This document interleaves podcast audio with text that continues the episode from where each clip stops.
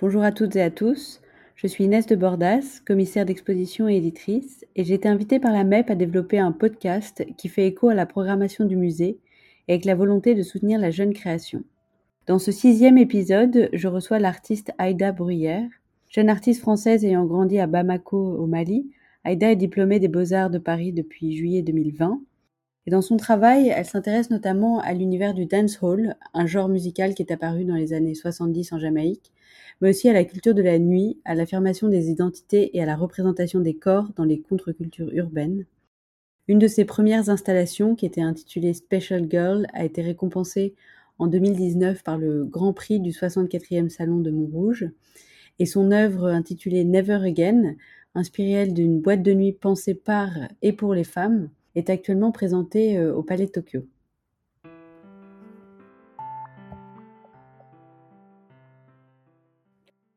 Bonjour Aïda. Alors on va parler de votre travail aujourd'hui euh, dans cette conversation et j'aimerais beaucoup qu'on puisse parler des différents modes de représentation euh, que vous, avez déployés dans votre travail. Donc l'image est très présente. Depuis le début de vos études, vous avez exploré par exemple le format d'usine et de l'édition, la photographie, évidemment, est présente à travers euh, différentes euh, séries, mais elle est souvent détournée. Vous avez fait des installations avec des papiers peints, des images qui sont agrandies, parfois pixelisées. Euh, il y a un jeu aussi sur les proportions. il y a tout un travail aussi d'appropriation d'images, d'images qui sont trouvées sur Internet, sur les réseaux sociaux, sur YouTube, Instagram. donc il y, a, vraiment plein de différents euh, régimes d'images qui sont déployés dans votre travail et euh, j'aimerais bien qu'on aborde euh, un peu les différentes séries sous ce prisme-là.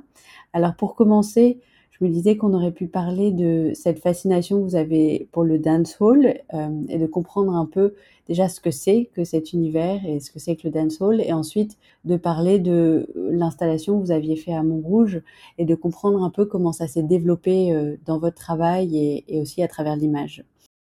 Bah, alors le dancehall, ça vient de Jamaïque. C'est vraiment, enfin, pour les recherches et les, les, gens avec qui j'ai pu discuter, donc j'ai compris que ça venait de, c'est né de, de mouvements sociopolitiques assez forts et en fait c'est la jeunesse jamaïcaine, surtout noire et un peu euh, issue des ghettos qui, qui avait besoin aussi de s'exprimer différemment et avec un peu plus de violence que le, le reggae leur permettait. Ça a commencé dans des, des lieux, des, des salles de, de fête, quoi et les gens se retrouvaient pour, euh, pour faire de la musique, euh, pour danser. Et je crois qu'au début, c'était surtout les hommes qui dansaient. Et en fait, euh, petit à petit, les, les, femmes sont rentrées. Et en fait, dans le dancehall, il y a des mouvements qui sont spécifiques pour les hommes et des mouvements qui sont spécifiques pour les femmes. Et il y a vraiment un côté un peu presque théâtre quand on regarde les, les vidéos parce qu'on on comprend vraiment que ça raconte des histoires, la manière dont les gens dansent et dont les corps communiquent comme chaque mouvement représente aussi euh, une histoire, représente, enfin, ça raconte quelque chose, il y a des mouvements qui vont simuler des armes, des mouvements qui vont simuler euh, la sexualité. Il y a des, va vraiment y avoir toutes, toutes sortes de mouvements comme ça. Donc en fait, ça met des mouvements, euh, enfin, ça met en scène des mouvements qui sont inspirés d'interactions dans la vie de tous les jours, dans la sphère sociale, et qui sont ensuite retranscrits dans les mouvements de la danse. Donc on peut dire un peu que le dancehall, ça ouvre un espace de liberté euh, pour s'exprimer avec le corps, en fait. C'est ça. Alors justement, à quel moment est-ce que vous avez découvert cet univers du dancehall? Parce que d'après ce que j'ai compris, ça s'est fait à travers des images et des vidéos, mais surtout euh, à, l'origine avec la découverte euh, à Paris de battles de dancehall, et qui sont ensuite devenus le sujet d'une de vos toutes premières installations, qui s'appelle United States of Girls, donc qui a reçu le, prix du Salon de Montronge euh, en 2019. Alors, est-ce que vous pouvez peut-être revenir ici sur ce moment euh, où est né ce désir de, restituer cet univers euh, dans, votre travail? En fait, United States of Gals, ça a démarré avec, avec la rencontre de, Aya Level, qui est une danseuse de dancehall qui est basée à Paris et qui a créé un, événement, mais aussi tout un concept qui s'appelle Special Gal, et en fait, elle y donne des cours de danse pour les femmes. Elle fait des ateliers de danse pour les femmes, mais c'est du dancehall. Et elle a organisé cette battle de dancehall qui est exclusivement réservée aux filles. Mais il y a des, dans le public, il y a, des garçons, mais c'est que les filles qui peuvent danser là-bas. C'est un peu la chance et le hasard qui m'ont fait arriver à cette, je crois que c'était la deuxième édition de cette battle et vraiment c'était assez fort, heu, ce qu'on a vécu dans cet endroit et du coup, j'ai pris contact avec elle et on a pu discuter un petit peu. J'ai je lui avais présenté le projet. Au début, ça avait commencé juste avec un zine parce que vraiment j'y étais allée par simple curiosité et je je tombe sur le flyer, j'y vais et heu et vraiment, heu, je c'est, heu, l'une des plus belles performances que j'ai vues, j'ai été donnée de voir. Et et du coup, comme j'avais fait des petites vidéos avec mon téléphone, après j'ai fait des screenshots comme ça, des vidéos, et j'avais fait un petit un petit zine où je répertoriais, qui qui s'appelle, Spécial Gal comme l'événement, où je répertoriais, heu, les mouvements de danse, en fait, parce que j'avais fait une sorte de lexique, heu, de danse parce que je remarquais qu'il y avait des mouvements qui se répétaient, donc peut-être des mouvements au sol, des mouvements un peu provocateurs, des mouvements ci, des mouvements ça. Puis j'avais fait aussi des grands posters, mais ça c'était vraiment, heu, des, heu, A4 imprimés, heu, parce que j'avais j'ai une petite imprimante laser, heu et du coup j'avais tout coupé, j'imprimais en A4 et je faisais, heu, je scotchais ça à l'arrière et le rendu me plaisait vraiment parce qu'il y avait un côté hyper, hem, dans la qualité de l'image qui est hyper pixelisée, qui est en noir et blanc comme ça, qui est issue d'une image toute petite, heu, basée d'un screenshot. Je trouve que techniquement, il y avait des choses qui se dégageaient et que ça enfin, sachant que la le dancehall dans du coup, dans l'histoire, ça c'est une danse qui vient des rues et je trouvais que ça prenait tout son sens de que tout le monde puisse faire, heu, une affiche, gigantesque avec, heu, juste une petite imprimante. Mmh c'est intéressant cette démarche et ce côté aussi DIY est, très accessible, en termes de production. Donc pas forcément, heu, techniquement, mais en tout cas au niveau des outils. Il y a vraiment cette idée, heu, dans l'ensemble de votre travail de mettre en avant des, des images qui sont pas du tout réalisées avec des dispositifs complexes, mais plutôt avec ce qui est disponible, au moment, heu, sans se soucier nécessairement de la qualité et de la définition de l'image. Comment comment est-ce que vous voyez ce ce rapport aux images? Bah, en fait, c'est hyper drôle parce que, heu, quand j'ai fini les beaux-arts, j'avais gagné un prix de photo et ça m'a choquée parce que vraiment j'ai jamais fait de photo et en fait, heu, l'année d'après, j'ai participé au festival Circulation et ça m'a encore plus étonnée d'avoir été sélectionnée et en fait, c'est là où je me suis rendue en discutant avec eux, je me suis rendue compte que vraiment, genre, la pratique de la photographie aussi en ce moment, elle évolue énormément et et des captures d'écran, toutes sortes de choses, des images récupérées sur internet, retravaillées, s'apparentent de plus en plus maintenant à la pratique de la photographie. Et je suis vraiment dans cette manière de travailler, c'est-à-dire que, je vais rarement venir avec avoir la démarche de venir avec mon appareil photo et de prendre la photo. Mais je vais être dans justement dans cette truc d'archive, bah, par hasard, je vais retrouver des images que moi j'avais fait avant et puis peut-être que je vais les refaire ou bien j'ai besoin il y a quelque chose qui m'intéresse d'un coup, donc du coup, je vais faire des recherches sur internet, faire des captures d'écran de vidéo ou bien alors j'ai la chance d'avoir pu aller à un événement super, bah, comme, heu, Spécial Gal, mais j'y étais pas allée dans le but de faire un projet à la base, mais c'est les rencontres que j'ai fait sur place qui m'ont permis de le faire et et du coup, bah, là, j'avais filmé comme ça, donc après je fais des captures d'écran, donc en fait, j'adapte un petit peu, heu, mes projets. Et donc en fait, l'image n'a pas vocation, à être originale ou, à être travaillée au niveau de la prise de vue. Hem, j'ai l'impression que ça peut être aussi des images documents qui sont extraits d'archives ou des captures d'écran, heu, comme dans certaines de vos éditions. Hem, comme par exemple, dans Nail Art qui est une série d'images, de capture d'écran de tutoriels de nail art qu'on trouve sur YouTube,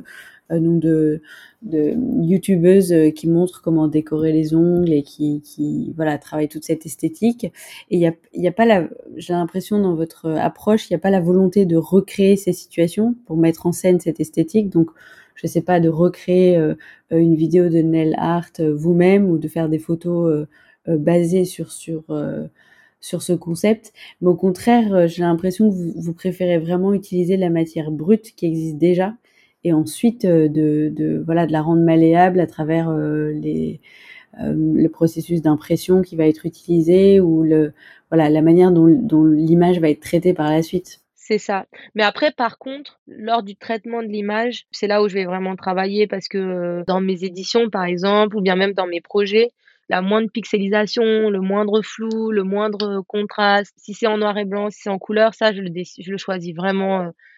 par exemple, de l'édition Nails, pour le coup, elle représente vraiment, je trouve, ma manière de traiter l'image parce que l'édition, je l'avais faite avec des captures d'écran de tutoriels de nail art, sauf qu'il y avait des vidéos qui étaient de moins bonne qualité que d'autres parce qu'il y a des il y a des youtubeuses qui bossent en HD et d'autres pas Et du coup, l'édition, elle fonctionne comme ça parce qu'au au fur et à mesure enfin, ça commence avec les super belles images et en fait, l'édition se détériore, enfin, les images se détériorent aussi au fur et à mesure.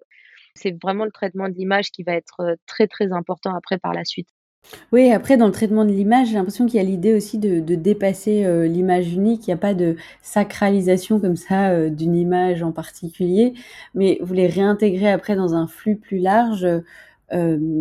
comme si vous réinsériez ensuite ces images que vous avez isolées parce qu'elles sont intéressantes, dans ce qu'elles représentent ou dans ce qu'elles évoquent, mais de les remettre après dans un contexte plus large, un environnement qui nous nous plonge dans des formes d'immersion comme ça, dans des sujets, heu, dans des thématiques, heu,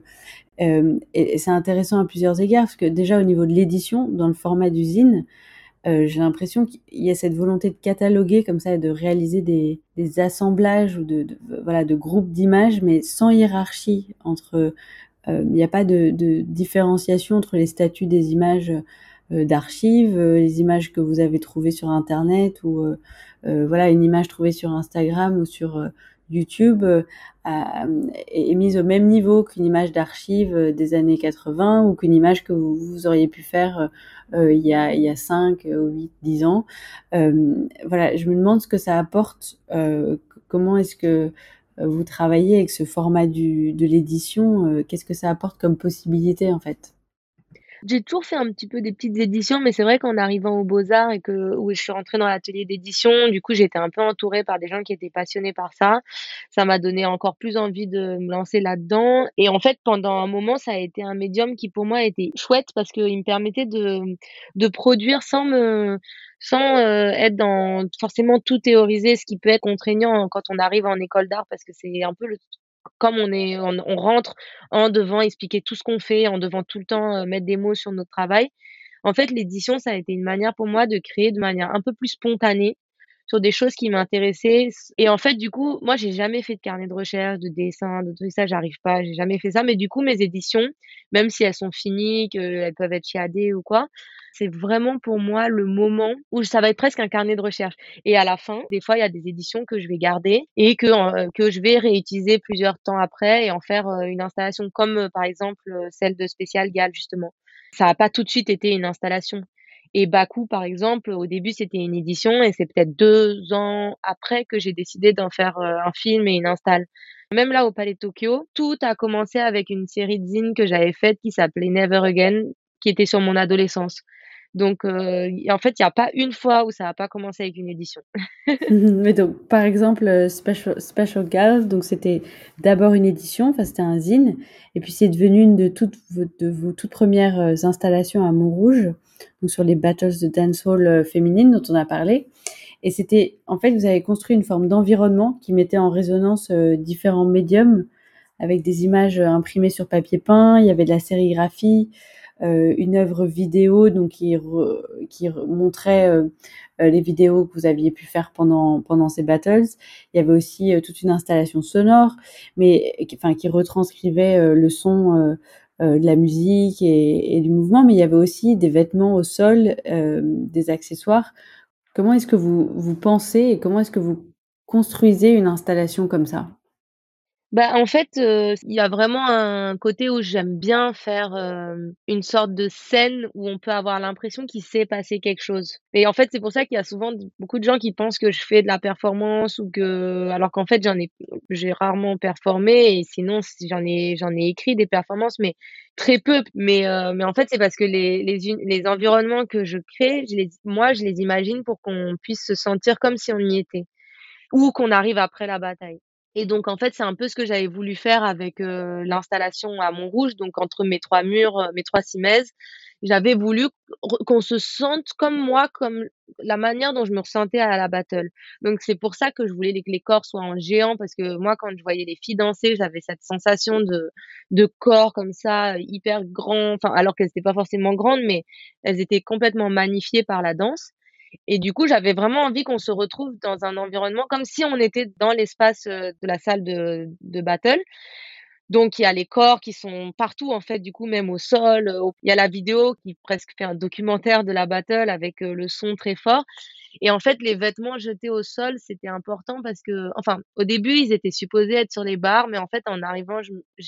ça me plaisait pas pendant l'installation. C'est en les je les ai du coup je les ai portés en me disant: «Ben je fais comme si j'étais la danseuse et qu'est-ce que je fais avec ces vêtements?» Du coup, dans l'installation, carrément, en l'accrochant, je les ai enlevés en faisant, heu, comme si, heu, je venais de finir de danser, que j'étais en nage et que j'étais dans les vestiaires, en fait, après, heu, après la bataille, quoi. Et même pour la petite anecdote, j'avais, demandé à quelqu'un de me faire une odeur de sueur parce que ça sent la sueur dans les salles de danse, forcément mais c'était trop compliqué. Mais du coup, j'ai vraiment le le enfin, c'est hyper important pour moi, heu, ce qu'on se sente dans une ambiance, heu, comme ça, même même s'il y a pas de performance. Mmh et il y a un autre élément aussi qui est qui est important, c'est les images sont aussi les images sont aussi associées à du texte, enfin plutôt, à des mots ou à des fragments de paroles, des paroles de musique qui sont, sérigraphiées euh, et qu'on retrouve de manière comme ça très répétitive, euh, presque comme si c'était martelé, et, ça, interpelle visuellement aussi. Donc c'est le, texte euh, semble aussi jouer un rôle important. Le langage, c'est quelque chose qui m'intéresse énormément parce que c'est un marqueur hyper puissant de, toute l'histoire, que ce soit l'histoire de l'esclavage, l'histoire postcoloniale. je trouve que c'est un marqueur hyper important, l'évolution du langage, de l'histoire du monde. Et, euh, et donc ça, c'est vraiment quelque chose qui qui me passionne énormément. Bah, d'ailleurs, ma dernière pièce là au Palais de Tokyo, c'est vraiment ça continue sur cette encore plus sur cette, heu, lignée-là. Et du coup là, ce que j'avais fait, c'est que j'avais récupéré en fait, heu, vraiment les, les refrains de musique, heu, qui pourraient être dansés dans les battles de dancehall et j'avais donc j'avais récupéré les refrains qui pour moi étaient genre rien que par, heu, la parole parce que c'est pas pas forcément des mots, c'est plus des onomatopées, heu, mais qui pour moi représentaient vraiment bien le le mouvement, en fait. Donc il y a pas mal de tac tac tac, boum boum boum, heu, comme ça et c'était c'est pour moi qui représentait hyper bien le rythme et le mouvement qu'il peut y avoir dans ce genre de musique et dans ce genre de danse. Il y a une autre série aussi qui associe des images et du texte, c'est, heu, Baku, euh, où on voit du texte apparaître sous forme de sous-titres presque euh, ou, euh, ou dans l'édition euh, qui est comme un, un, un, roman photo. Donc c'est une série sur un jeune Malien qui vient d'une famille très fortunée à Bamako et vous, vous, avez fait une forme de portrait de lui. et avec toute une réflexion sur l'univers dans lequel il vit et vous donnez à voir son environnement qui est très opulent, très fastueux. on le voit dans dans une, en fait, chez lui, mais c'est une sorte de palace, euh, euh, presque une forme de, de Versailles euh, d'aujourd'hui, avec beaucoup de sculptures, de dorures, de portraits qui sont faits selon une, la tradition du portrait dans la, la peinture classique. Et à, à l'inverse des autres séries, ce travail s'articule vraiment autour d'une personne et de ce qu'il incarne. Et, et, je me disais qu'on pouvait peut-être parler un peu de ce projet, de ce qu'il évoque aussi, euh, et voir comment dans cette série, euh, le traitement de l'image a aussi pris différentes formes dans la durée, puisque ça a commencé euh, aussi avec l'édition, mais ça a mûri. il y a une vidéo, des portraits. Enfin, c'est voilà, l'utilisation des images a évolué aussi dans le temps. Ben, Bakou, je suis vraiment, enfin, je suis contente que qu'on parle de ce projet parce que c'est un des projets qui me touche le plus et que j'ai j'ai pas eu l'occasion de montrer beaucoup. Mais en fait, euh, déjà, c'est la première fois que je travaille sur un régime de portrait comme ça. J'avais jamais fait ça avant. Et en plus, c'est un projet que j'avais voulu, que je voulais faire depuis, je pense, 2014, euh, je crois et que j'ai fait plus tard en arrivant aux Beaux-Arts en 2016, je crois, quelque chose comme ça. Et en fait, c'est donc du coup, c'est un c'est le portrait d'un et puis c'est aussi c'est quelqu'un que je connais, c'est c'est l'une des premières enfin fois que je bosse avec quelqu'un d'aussi proche et euh, du coup, c'était le portrait de, de Bakou qui, euh, qui qui vit à Bamako et dont euh, le père est l'une des plus grandes fortunes du Mali et où j'ai euh, eu l'habitude de, de, d'aller quand j'étais adolescente euh, pour, pour faire la fête, pour c'était les amis quoi.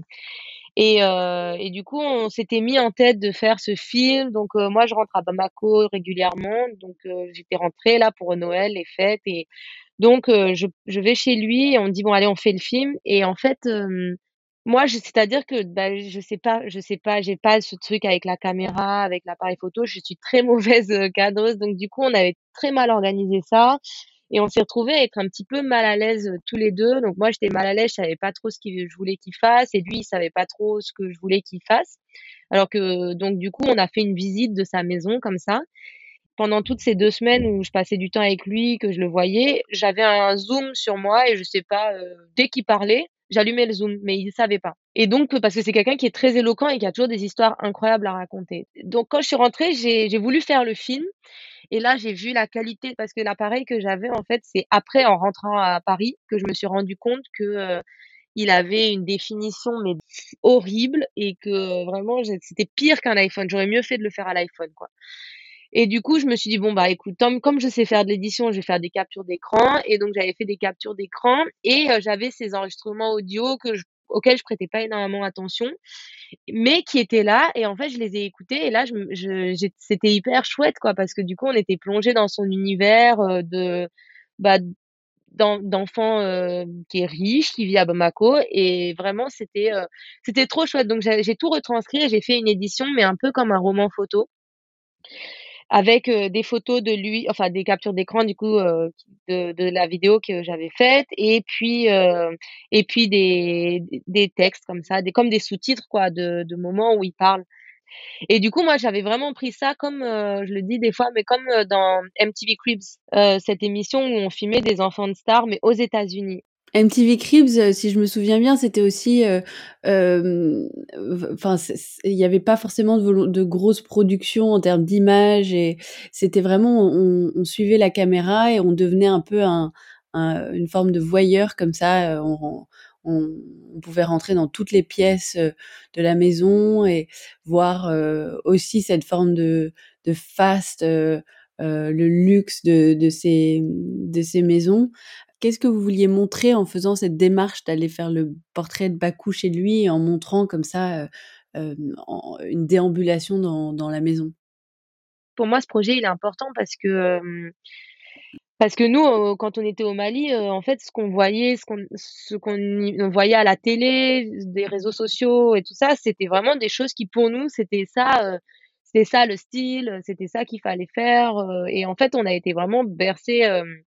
hem, bercés par la télévision et les réseaux sociaux ou ou vraiment très, très fort.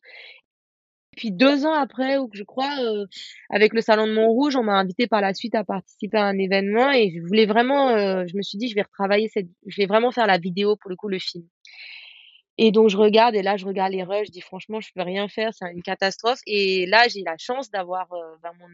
meilleur ami Raël Msirdi, qui est un talentueux artiste aussi et vidéaste, qui m'a dit: «Écoute, on va faire quelque chose» et il a fait vraiment des miracles avec la vidéo. Et donc là, heu, d'un coup, ça a pris forme. Il y a cette déambulation vraiment à la MTV Cribs où, heu, Bakou nous fait, heu, se balader dans son sa maison. Il nous montre, heu, des espaces, des pièces, et j'avais voulu, pour l'installation, qu'on se sente pareil, encore une fois, comme si on était chez lui. Et il se trouve que chez lui, il y a, des peintures en fait qui ont été faites qui les qui représentent les personnes de la famille dont une qui est à l'entrée directe, un c'est au-dessus d'un grand escalier. Et ça, c'est une photo qu'on voit donc qui est derrière l'écran, de qui monte la vidéo. Et un papier peint qui est, heu, aux couleurs un peu dorées, vert et avec un grand portrait de lui qui me touche énormément parce que, dans toutes ces dorures, dans toutes ces ces enluminures, il est là, dans son sweat, heu, affalé, en train de manger des, mmh, comment on appelle ça? C'est un plat qu'on mange souvent au Mali, c'est des, mmh, du bissoro. C'est, heu, de la viande grillée qu'on achète dans la rue. C'est trop bon. Et du coup, heu, il mange ça et c'est dans un papier kraft, on le voit un petit peu, ça c'est ça c'est pas flagrant, mais moi je le vois dans l'image. Il a un pull avec écrit «Wasted» dessus et ça, je l'ai encadré comme comme les tableaux qui auraient pu être encadrés, heu, chez lui. Et heu, donc voilà, tout ça, c'était vraiment tout un environnement pour qu'on puisse, comprendre l'ambiance qui se dégage, quand on part chez lui et pour comprendre aussi le personnage. Et effectivement, désolée, j'ai fait des longueurs, mais effectivement, ça questionne aussi, bah, la question de l'argent, en fait, en Afrique. Parce que, parce que, ben, déjà, il y a toute cette ça, j'avais fait aussi un projet qui s'appelle «L'argent de ma mère» dessus sur, même le comment le CFA circule, mais ça c'est c'est vraiment une question importante parce que, bah, déjà, c'est pas forcément l'image que les gens ont de l'Afrique et en fait, la manière de dépenser l'argent, elle est complètement différente. Et moi, c'est quelque chose quand je suis arrivée en France, parce que j'ai quand même j'étais dans la j'ai grandi dans la bourgeoisie malienne donc je la manière de dépenser, elle est complètement différente en France. Et elle est beaucoup plus, assumée et beaucoup plus généreuse. Et en fait, quand je suis arrivée ici, j'ai été hyper, heu, surprise, en fait, par la manière de consommer des gens, enfin, la manière de montrer que les gens ont l'argent et en fait, plus les gens sont riches ici, heu, plus ils vont avoir tendance à le, ça va encore pas se voir, en fait, je sais pas. C'est vraiment quelque chose, c'est un ça, c'est pour le coup, c'est un choc culturel que j'ai eu en arrivant. La notion de l'argent, comment on le dépense et le tabou qu'il y a par rapport à l'argent en France. Donc en parlant d'un jeune riche au Mali, moi, je questionne aussi pour ma part le tabou, heu, de l'argent en France. J'ai l'impression qu'ici, le tabou, il se situe, heu, au niveau de ce qui est donné à voir. Donc c'est pas peut-être un rapport à la richesse, mais j'ai l'impression que vous parlez aussi d'un d'un rapport à ce qu'on donne à voir de ce qu'on est, ce qu'on cache, heu, ou ou pas forcément, heu heu, ce qu'on cache, mais ce qu'on n'affiche pas de manière, heu, hem, affirmée comme ça ou de de de manière qui se lie directement en fait, su à travers les apparences. Et mmh, j'ai l'impression que que ce soit dans Bakou où, heu, là vous vous attirez l'attention sur justement cet univers, heu, hem, voilà qui est très opulent et avec, tous ces symboles de richesse qui sont enfin ces symboles qui sont associés à une forme de richesse, hem et il y a plein de choses à dire là-dessus mais te il y a aussi un lien avec, les autres séries, avec le dancehall par exemple, où vous attirez l'attention sur, les mouvements du corps, les les accessoires qui sont utilisés aussi pour transformer le corps, donc que ce soit des prothèses, des des voilà des choses qui prolongent, le corps avec, certaines coiffures, mais tout ça donne, à voir, certaines caractéristiques de soi qu'on veut mettre en avant, mettre en scène et mmh, j'ai l'impression qu'il y a un lien bah, c'est vrai que je l'avais jamais vu sous ce prisme-là, mais maintenant, que tu me le fais voir, je le vois carrément. Parce que c'est vrai que je suis souvent intéressée par, qu'est-ce qu'on montre de en fait, ce qu'on montre de soi et qu'est-ce que ça va faire, de qui on est. Donc effectivement, dans la danse, l'attitude qu'on va avoir, les vêtements qu'on va porter sont hyper importants pour, heu, on va dire dans un battle, carrément pour intimider l'adversaire d'une certaine manière. Et c'est vrai que c'est vrai que dans dans Bakou, heu, ça c'est assez présent, mais heu, j'avais jamais fait ce rapport, mais maintenant que tu me le dis, ça me semble assez évident. Oui, c'est vrai que moi, ça m'est apparu comme un point commun assez assez vite quand j'ai commencé à à lire, heu, des entretiens, à regarder un peu, heu, en détail les séries, qu'il y avait vraiment ce point commun entre tous, heu, les corpus d'œuvres, c'est ce questionnement de l'identité et de la manière dont celle-ci est présentée, ou même performée. Et justement, je me demandais si, comment est-ce que le fait d'avoir grandi au Mali et d'avoir vécu cette culture, avant d'arriver à Paris pour intégrer les beaux-arts, comment est-ce que ça a impacté, heu, justement ce questionnement, heu, autour de l'identité et de la représentation de soi? En fait,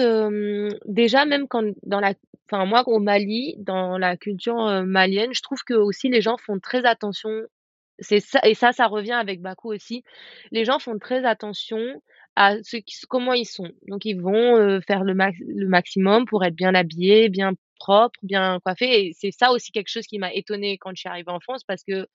c'était pas le cas de tout le monde et souvent justement des gens très aisés, heu, s'étaient habillés, heu, s'habillaient, heu, n'importe comment, heu, sale, au crado, quoi.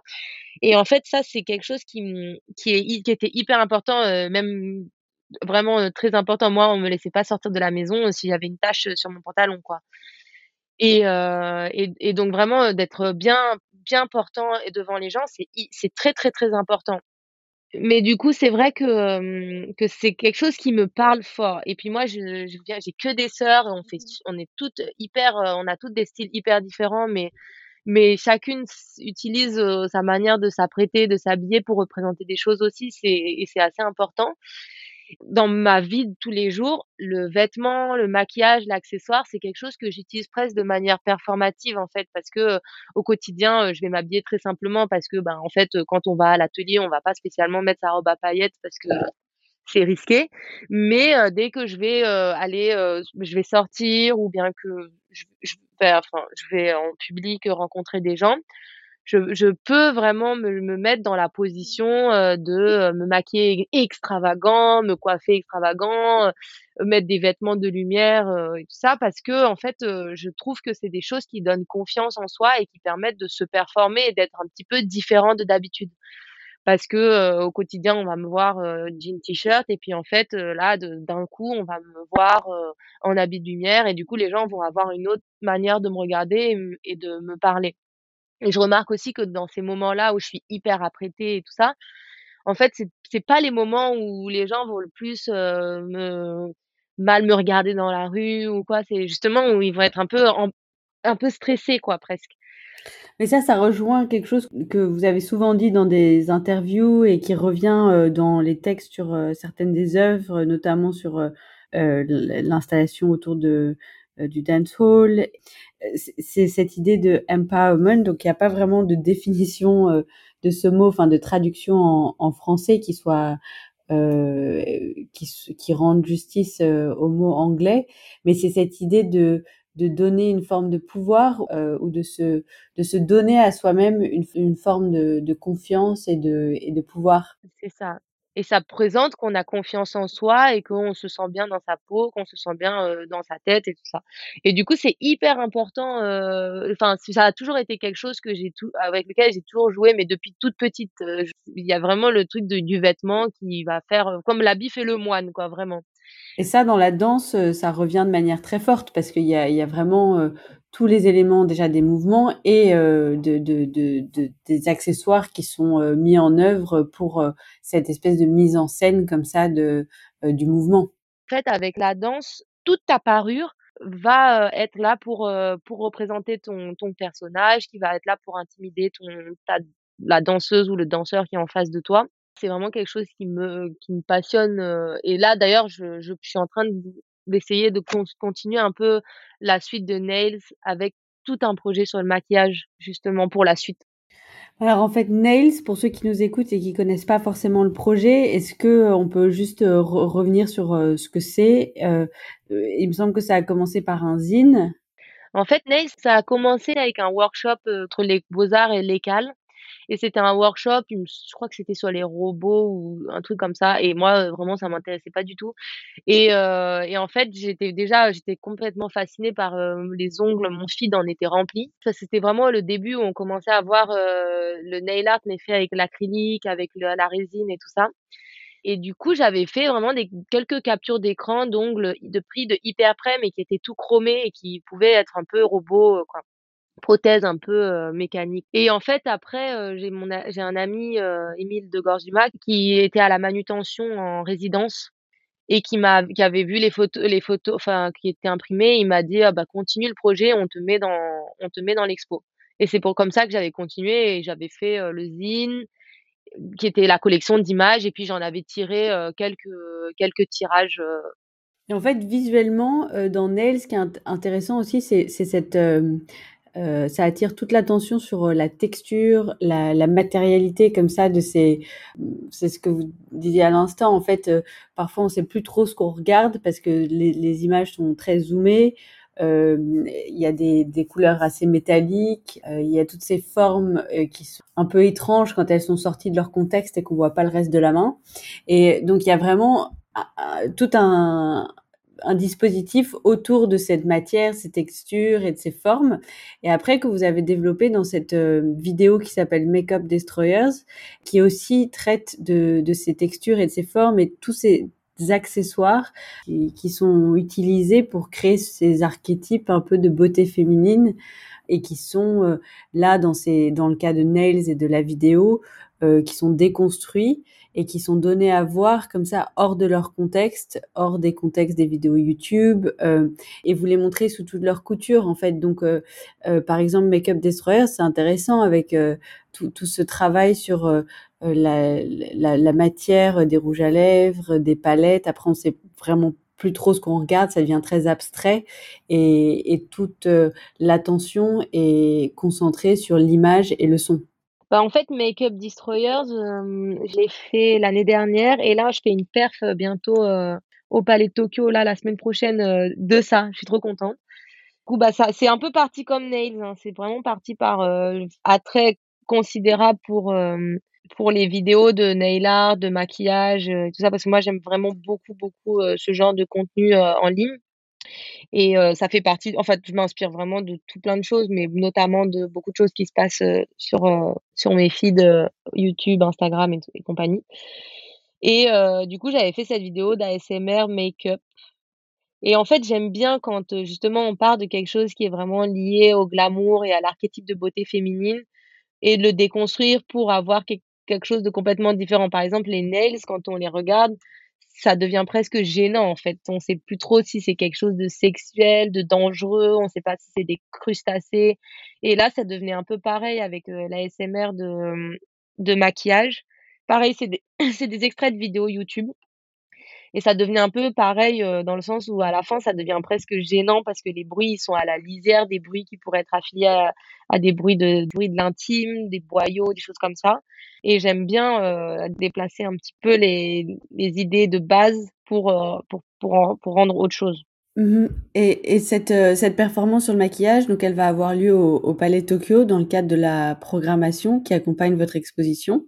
Donc elle s'intitule enfin l'exposition s'in s'intitule Never Again et ça consiste en une installation d'une sorte, heu, de club, de boîte de nuit vide.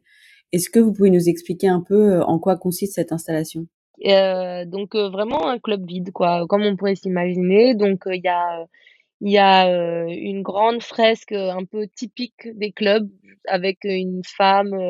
la lascive, allongée sur un cocotier, heu, qui est vraiment peinte comme, heu, pour le fantasme masculin avec des gros seins, heu, une petite taille de guêpe, vraiment, tout tout le tralala. Avec, heu, des lumières, qui tournent de boîte de nuit et de et une pièce sonore qui est en boucle, de 45 minutes et au sol des flyers abandonnés d'une programmation qui aurait dû avoir lieu dans cet espace, mais qui qui aurait dû avoir lieu, heu, bah, en 2020 quand l'expo dev devait initialement se passer. Il y avait il était supposé y avoir, heu, une programmation de performance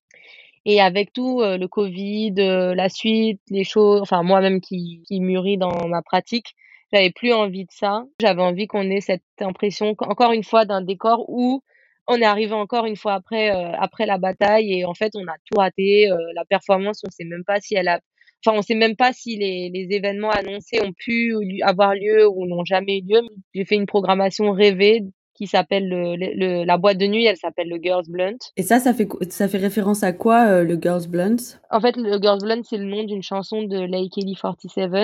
qui est une rappeuse, heu, new-yorkaise que j'adore et heu, ce principe, c'est un c'est un joint qui est fumé, roulé et par des filles, par un groupe de filles et du coup, je l'avais utilisé comme un peu totem de théorie de la sororité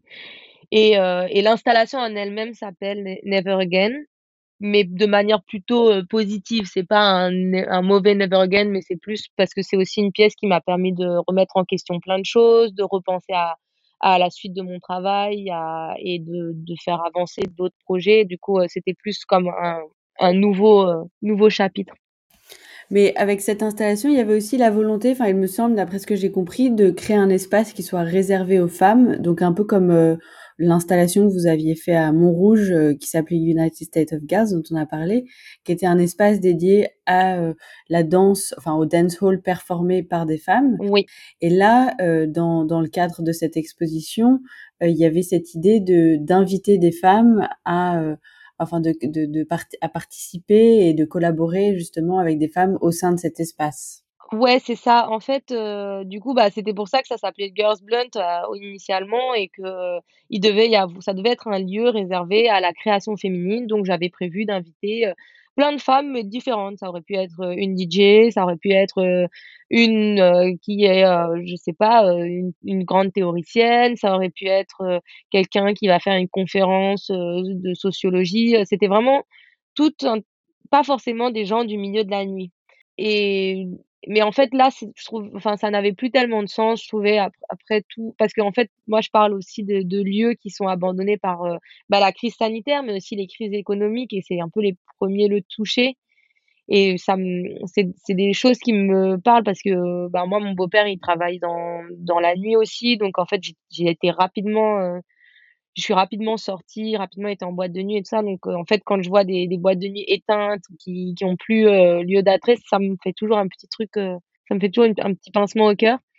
Et du coup, là, d'avoir, heu, une performance, heu, par mois ou par 2 semaines, je trouvais que ça n'avait pas grand grand sens, en fait, heu, par rapport à à ce lieu, par rapport, à la période actuelle, et du coup, c'est pour ça que le projet a été remanié remanié complètement. Le projet a été remanié, mais il y a toujours cette, heu, ce point commun avec le le le reste, heu, de votre travail, qui est de se réapproprier, heu, certaines représentations ou certaines, heu heu, formes d'expression. Donc,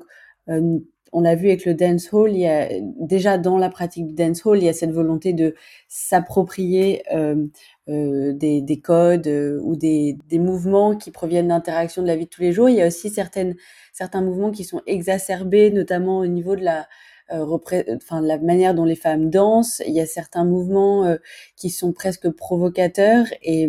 qui revendiquent une forme de féminité exacerbée, mais avec euh, avec une forme d'humour aussi, avec un, une certaine distance. Et là, avec cette grande fresque qui prend tout l'espace de la boîte de nuit, il y a aussi euh, cette démarche de se réapproprier une forme de de, voilà de stéréotype euh, d'une certaine féminité comme ça qui est qui est mise en valeur euh, dans l'univers de la nuit mais de la danse de la musique et il n'y a pas vraiment j'ai l'impression cette volonté de dénoncer mais plus euh, euh, comme comme ce dont on a parlé par rapport au dancehall cette cette volonté de euh, s'approprier certaines Mmh certaines choses pour les pour les mettre en avant. Bah, de toute façon, je pense que c'est quand par exemple le dancehall, de base, c'est né, aussi de manière de s'approprier, des des codes qui étaient reprochés et en fait, c'est pareil avec, le voguing, c'est pareil avec, avec, plein de choses, le rap, la musique en règle générale, la moi, c'est quelque chose qui qui qui m'interroge énormément de comment on récupère des choses qui nous sont reprochées, des choses qui nous sont, qu'on qualifie de mal, de dégoûtantes. Comment on se les réapproprie pour, pour les réinterpréter, pour, pour vivre avec, en fait. Mmh Justement, au sujet de l'interprétation de de cette, idée de réinterprétation, heu, j'ai lu dans un entretien que tu été inspiré par, heu, ce film qui s'appelle Bom Bom's Dream, qui avait été réalisé en 2016, heu, par, Cecilia Bengolea, qui est une chorégraphe et danseuse argentine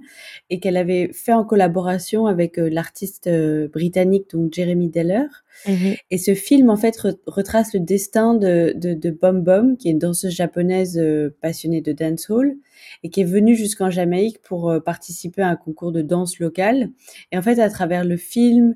tout le processus de montage après, euh, il y, a, y, a, énormément, et aussi à travers beaucoup d'humour, ils explorent en fait cette idée d'appropriation et de réinterprétation d'une forme culturelle. Donc là, c'est le de dancehall, mais qui, Mmh est, qui,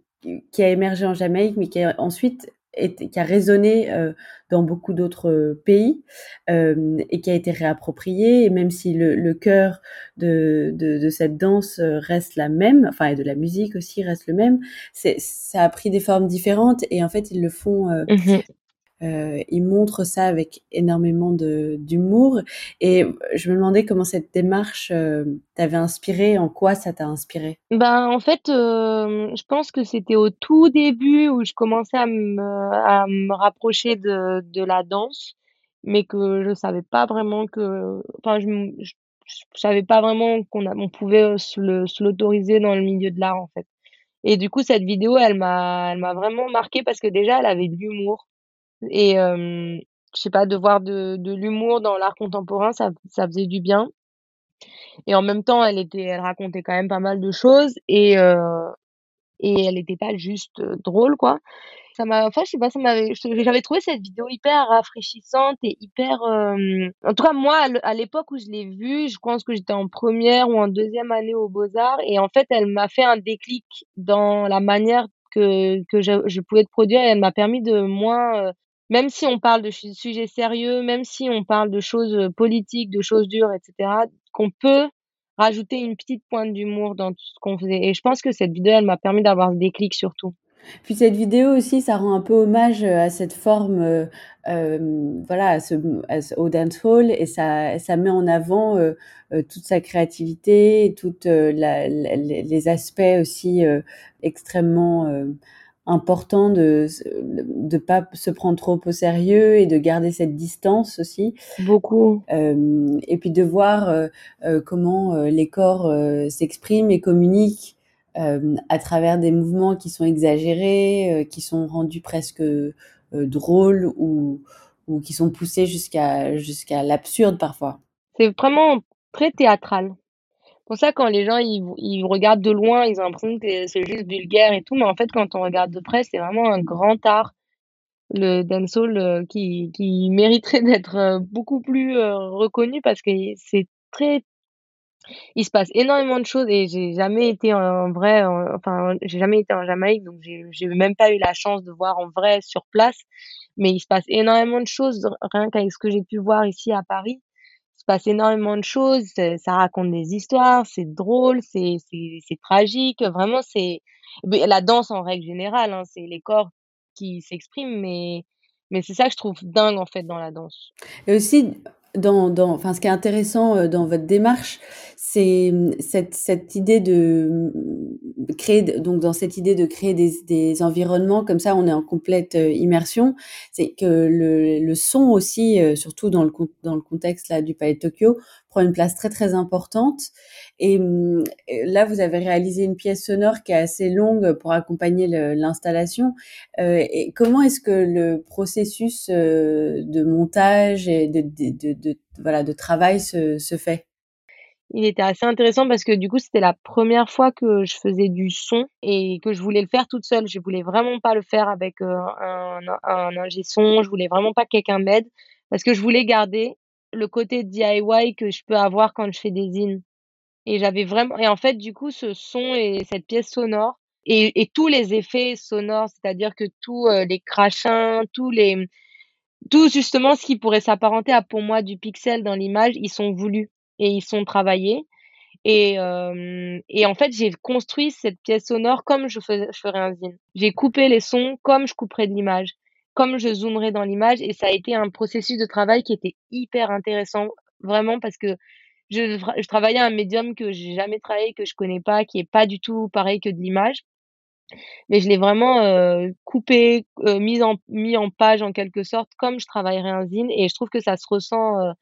dans, dans l'installation, en fait, quand on l'écoute.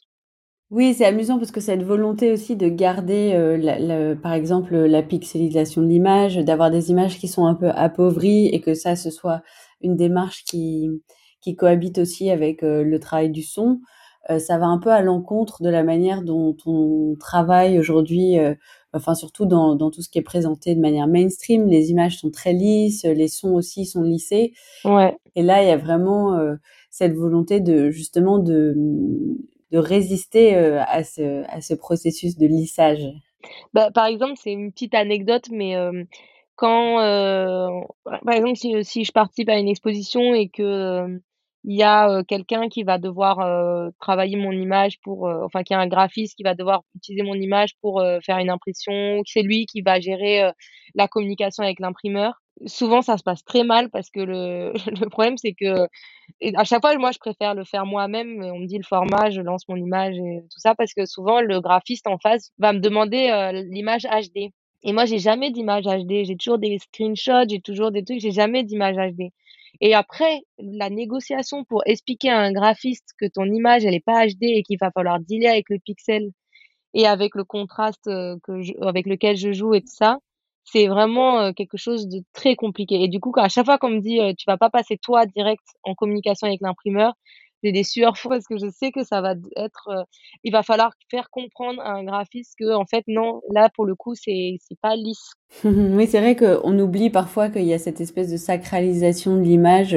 où il faut que l'image soit parfaite pour être imprimée mmh et que si elle est pixelisée ou, ou qu'on voit en fait la, la, la matrice un peu de l'image, alors c'est une erreur, c'est